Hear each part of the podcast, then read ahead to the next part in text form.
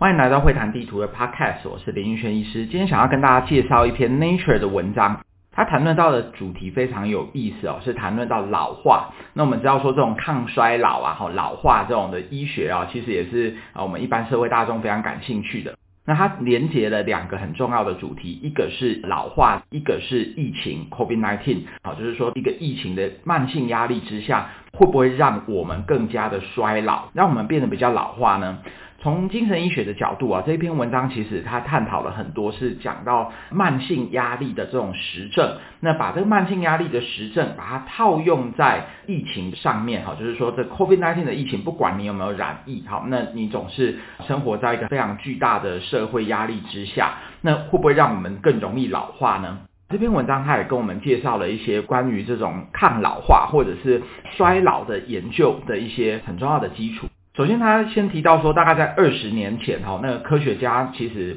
对于老化的这件事情，认为说这个是没有办法抗衰老的，哈，就是每个人呢，他们的衰老的速度，哎，可能都差不多是这样子。其实读到这句话的时候，我有点震惊了一下，因为二十年前不就是我念医学院的时代嘛，哈，那呃，我自己的医学知识、医学基础，可能我在念医学院的那个时代，学校里的老师告诉我们说，这个老化是不可逆的。那但是在这二十年来，其实有非常非常多的一些对于抗衰老还有老化的一些研究，像非常著名的一九八零年代的研究哈，就有说呃有用一种虫哈来做动物的模型，去修改这某一种虫它的那个基因哈，那就发现说它这种虫它可以活得更长，可以更长寿。所以第一个老化可能是跟我们的基因有关，而如果说去修改某些基因，其实是可以达到抗衰老的作用。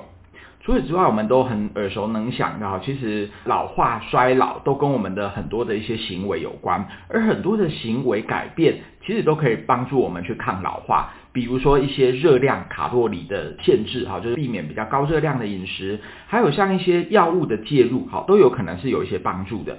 这篇文章其实提了两个蛮重要的观念哈，第一个观念是讲到说我们的生命能不能越来越长，第二个是我们的健康的时间能不能越来越长。我们也常常会听说，有些人虽然他的寿命很长，但是他的可能晚年的呃十年还是二十年的时间，其实都是卧病在床的哈，所以他的健康的时间并没有比较长。好，所以我们在谈论到这种衰老老化的时候，我们除了会讲到说，哎，我们会不会更长寿，还会讨论到说，我们维持健康的时间是不是能够更长的。Nature 的这篇文章哦，它确实也提到我们很多医学上面比较少去提到的一些问题，好像我们医学上面提到的延长寿命的方法，大部分都是处理一些健康相关的议题，像是啊心血管疾病的预防啊，我们都知道说，呃，如果说去预防某些的心肌梗塞还是脑中风，那自然我们的寿命好就可以延长了。那在这篇文章里面，他提到的所谓的 anti-aging 哈，就是说抗老化，指的不是说去预防某些的癌症、预防某些的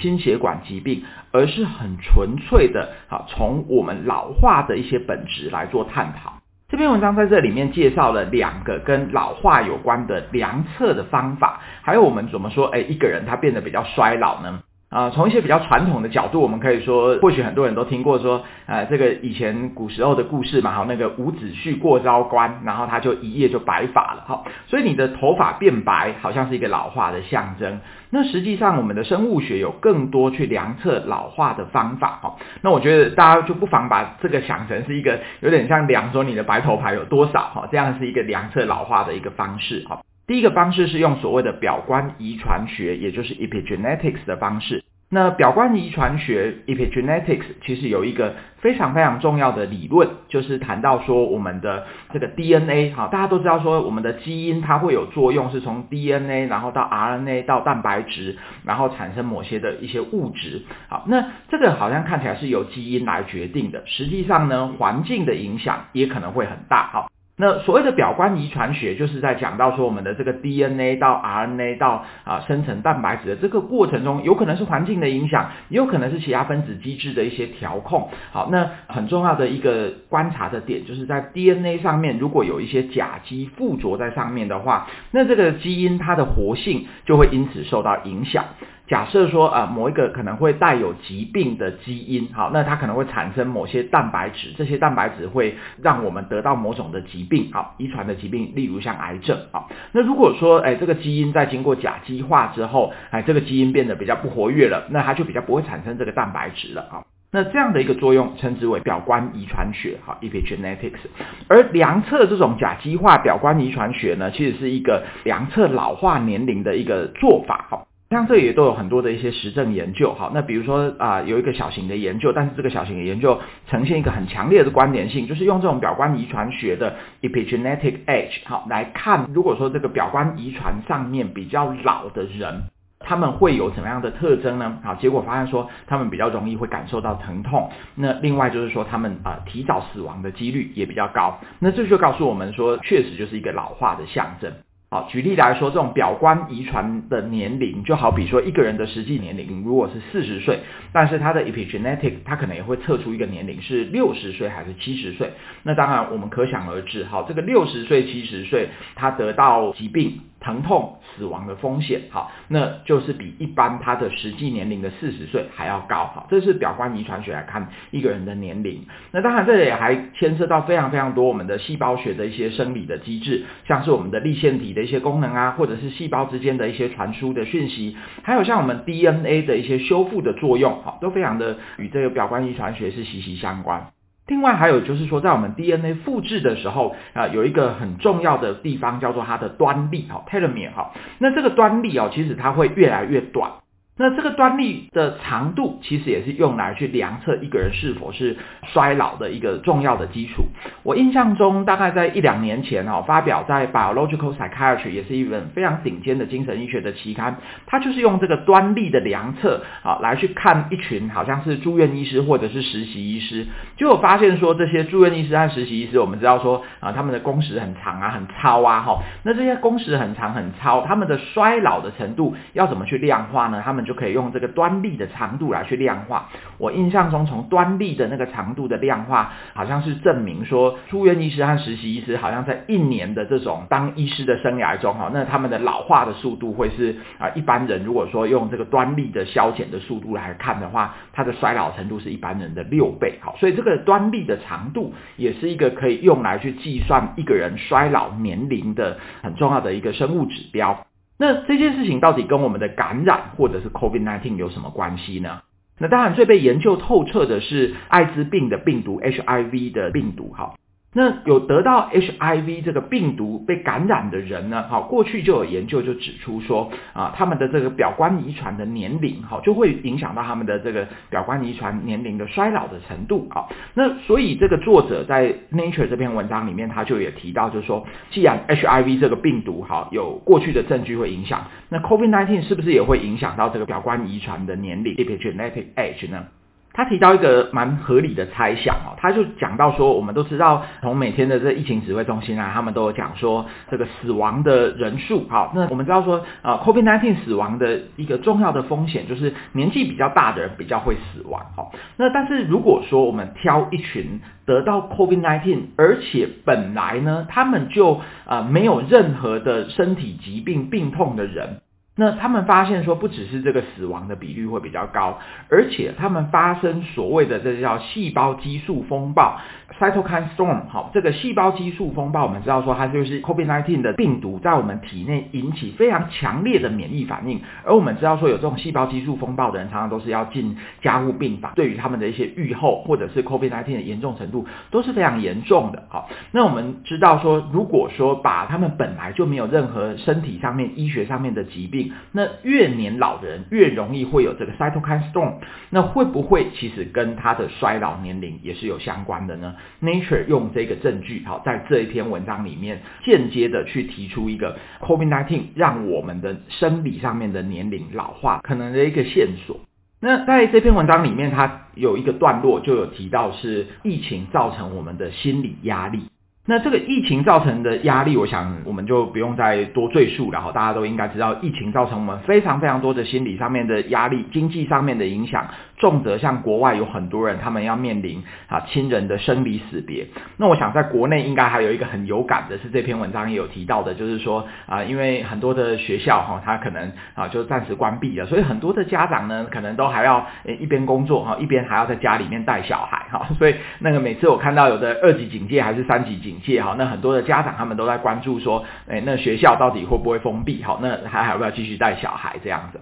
那当然，这样的一些压力也会影响到我们老化的程度。把老化的程度哈，用另外一个面向来讲，这篇文章甚至从生命周期的比较早期来提一些证据，好像我们知道说啊，有一些那种社经地位哈，他们家里面比较穷的这种家庭，好，那他们的儿童和青少年，他们进入青春期的年纪也会比较早，哈，类似像比较性早熟这样子。那我觉得这个也很符合我们的社会心理的一些发展哈，就是你比较穷困的家庭，那孩子可能要比较早成熟吧，哈。那我们所谓的比较早成熟这句话，一般是用来描述是心理的比较早成熟，但是比较贫穷的孩子，他们在生理上面哈，确实也是比较早成熟的，也就是说，他们达到这个青春期发展第二性征的时间也会比较早。除此之外，这篇文章他们也提到说，那个是美国的退伍军人的研究哈，他们发现说，这些二三十岁，他们就已经在中东，像伊拉克啊，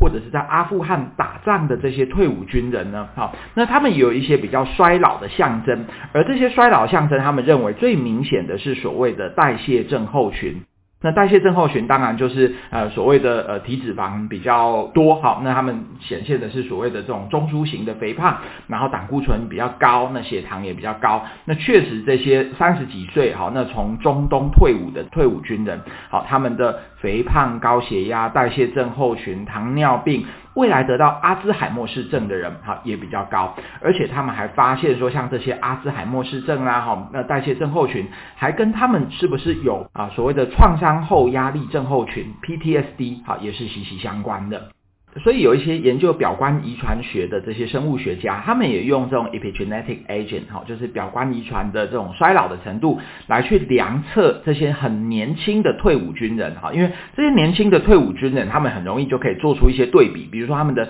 实际年龄可能是三十岁、四十岁，但是表观遗传学的老化的程度，表观遗传学的年龄可能是六十岁还是七十岁哈，他们就做了非常多这一类的研究哈，那当然他们发现说，比较具有这种 PTSD 的症状，像他们比较过度警觉的啦，哈，容易生气的，还有睡眠品质比较不好的，他们的这个表观遗传学上面的衰老的程度，也是比较严重的。除此之外，还有一些慢性压力的研究也提到说，这个慢性压力可能会缩短我们前面有提到另外一个衰老的指标，叫做端粒，哈，telomere。那我刚刚就有提到，发表在《Biological Psychiatry》一个著名的研究，讲到那个医生的工作哈，确实也是让我们会呃更加的衰老的。好，那这有一个可能的机制，就是跟我们压力相关的荷尔蒙哈，叫做可体松 （cortisol）。那这种 cortisol 其实它是会加速我们这个端粒的一些破坏的，好，所以就是会让你的端粒缩短的。这是一个很直接的证据，告诉我们说压力连接到的压力的荷尔蒙，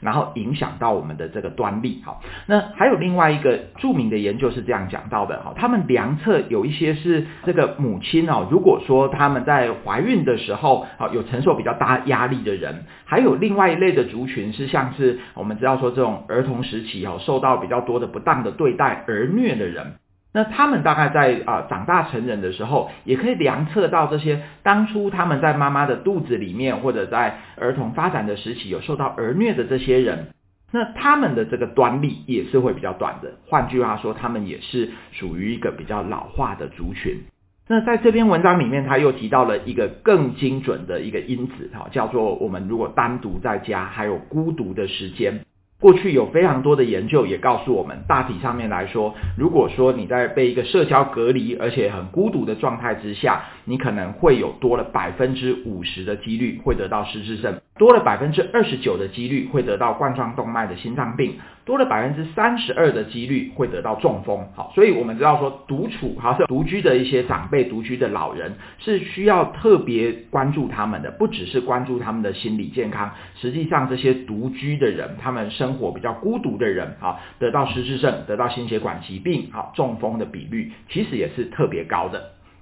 这篇文章的最后，他提到了一些看起来像老生常谈的提醒啊。不过，我觉得这些提醒对我而言，我自己蛮有感觉的。那我觉得也不妨给大家当做是一个在疫情期间，如果说我们又变成三级警戒，还是说这个外出的限制变得比较严格啊，我觉得它还是一个很好的一些生活上面的提醒和指标哈。第一个，他告诉我们说，不要忘记了也要运动哈，即使是每天多了十五分钟的运动啊，我们就有可能在未来多增加了啊五年的寿命，这个是有研究来证实的，而且我们像得到阿兹海默氏症、得到呃癌症、得到糖尿病的几率，也可能会减少了百分之十四。好，那他有提到就是说，关于我们这种很多人啊、因为疫情期间，因为封城的关系，好，你可能在社交上面更加的隔离，那大部分时间在家哈。那他还提到了一个很好的方式，是讲到冥想。那我们都知道，呃，冥想对我们的身心都有很多的一些帮助。那也有实证告诉我们说，冥想确确实实的会降低我们的 cortisol 哈，这个压力荷尔蒙的程度。另外，在疫情期间也有一句玩笑话哈，说很多人在家里得了变种病毒哈，那个的种就是人变得比较臃肿的那个变胖的变种病毒哈。那确实我们也知道说，如果说我们可以有效的去控制我们的体重，维持在一个健康的体重之下，COVID-19 的研究也是告诉我们说，我们可以去降低缓和一些发炎上面的反应。那饮食上面，当然我们也必须要注意啊，蔬菜水果的一些补充啊，因为蔬菜水果它还是可以提供所谓的一些抗氧化，对于这种氧化的压力的影响，好，它也是有起一些保护上面的作用。那当然我们也很熟知的，像维持很充足而且高品质的睡眠，还有戒烟啊，对于这些免疫发炎等等的反应，也都是非常有帮助的。最后，我想跟大家分享三个我读了这篇文章觉得蛮有感觉的重点。第一个重点是这篇文章帮我们复习的，像表观遗传学还有端粒，好，这两个很重要的机制，告诉我们说，其实一个人的衰老的程度，好，未来是有可能可以被逆转的。那它的一些相关的生理机制，好，这篇文章我觉得也做了啊蛮完整的一些叙述。第二个重点，它是提醒我们慢性压力，特别是疫情期间，不管是可能有周遭的亲友因此而染病，或者因此而死亡。或者是因为疫情的关系，我们必须要在家里面带小孩，或者是疫情造成我们的慢性的压力。我想这篇文章它也提供了一个让我们很有感的，对于慢性压力的影响是什么。第三个我觉得蛮有感觉的是，他提到的是在疫情期间，可能我们面对到的一个慢性压力的来源是社交上面的孤独。那他提到说，冥想可能是一个很重要的方式。那由于最近的这几年啊，我自己平常也慢慢的有在培养练习这个睡前好做一些正念还有冥想的习惯。所以我觉得在这个孤独的时候，当然我们自然会面临这个在疫情期间完全不可避免的压力。但是冥想说不定是另外一个契机，就是我们的身体上面可能需要运动，那我们的心理也可能需要另外一种的运动，那就是透过冥想来锻炼自己的心理。在这次第四季的会谈地图 Podcast 里面，我们将预计在每一集的 Podcast 都会办一个小小的抽书活动，会介绍一本书啊。那这次我们介绍的书籍就是跟冥想有关的书。我们的抽书活动是这样，好，就是你可以在你自己的 Facebook 上面。分享我们这一集的 Podcast，而且留下一些你对这一集 Podcast 听之后的一些感想和推荐或者是评论啊。那而且你把你的这些评论也同时贴在我们探索大脑会谈地图这一集 Podcast 贴文的下方留言处，我们就会看您有留言，而且也有分享的话，那就算是参加了我们的抽书活动。这次我们抽的书叫做《觉醒时刻》，哈，一本讲冥想的书，而且它还附有一个 CD。我自己对这种冥想的书一向是这样子，就是我有自己固定的做正念冥想的一些方式，然后其他像这个《觉醒时刻》，它是一个叫八关的合一祝福，哈，那它是另外一种的这个冥想方式。有时候我都会啊简单的把它看一看，然后取每一种冥想书籍里面它教的一些共同之处，好，那呃并不是说跟大家推荐它的冥想的方而是我也希望说，透过这个机会让大家翻阅一下，或者是透过影音，也可以体验一下这种冥想的方法。如果对这本书有兴趣的朋友，就别忘记啊分享并且评论，然后在我们这一则 podcast 的贴文下方留言，就可以参加这次的抽书活动了。感谢您的收听，我们下集会谈地图 podcast 见。